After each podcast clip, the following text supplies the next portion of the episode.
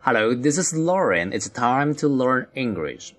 Hello，我是 Lauren，该是时候学英语了。Today we are talking about inviting somebody to your party. 今天我们说是邀请别人到你的 party. It's a very easy，是非常简单的。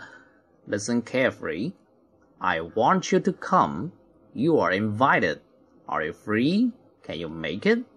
You gotta be there. You gotta show up. It won't be the same without you. Okay, I want you to come. 我希望你能过来，跟中文差不多。I want you to come. You are invited. 你被邀请了，是被动式。You are invited. Are you free? 你有空吗？这个 free 除了免费以外，还有就是说非常自由、有时间的意思。Are you free? OK，比较重点的是 Can you make it? Make it 有很多意思哈，就说你能办到吗？I make it. 可以，I made it，就是说我办到了，我成功了。Can you make it？你能做到吗？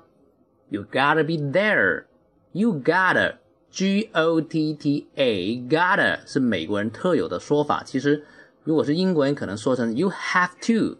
You have to be there. 你必须要来。You 美国人说 You gotta be there. You gotta show up 也是同样的意思。You gotta show up. 最后一句是。 it won't be the same without you。大家有没有印象？Without you 是非常有名的歌曲哦，由 Mariah Carey 唱的。Without you, it won't be the same without you。非常有情意的一句话。Okay, this is Lauren. Thank you for listening.